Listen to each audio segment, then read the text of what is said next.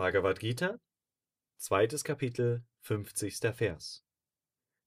Der Mensch, der Weisheit, Gemütsruhe besitzt, weist in diesem Leben gute wie auch schlechte Taten von sich.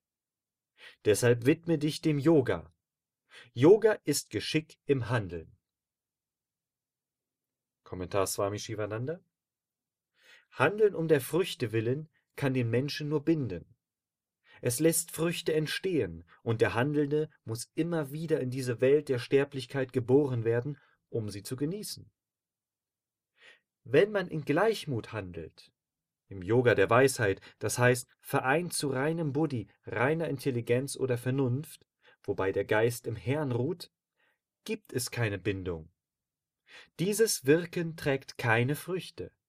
Es ist nicht Handlung.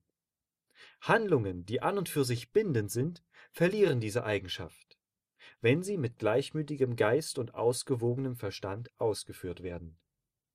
Der Yogi mit ausgewogenem Verstand schreibt all sein Tun dem göttlichen Handelnden im Inneren, Ishvara, Gott, zu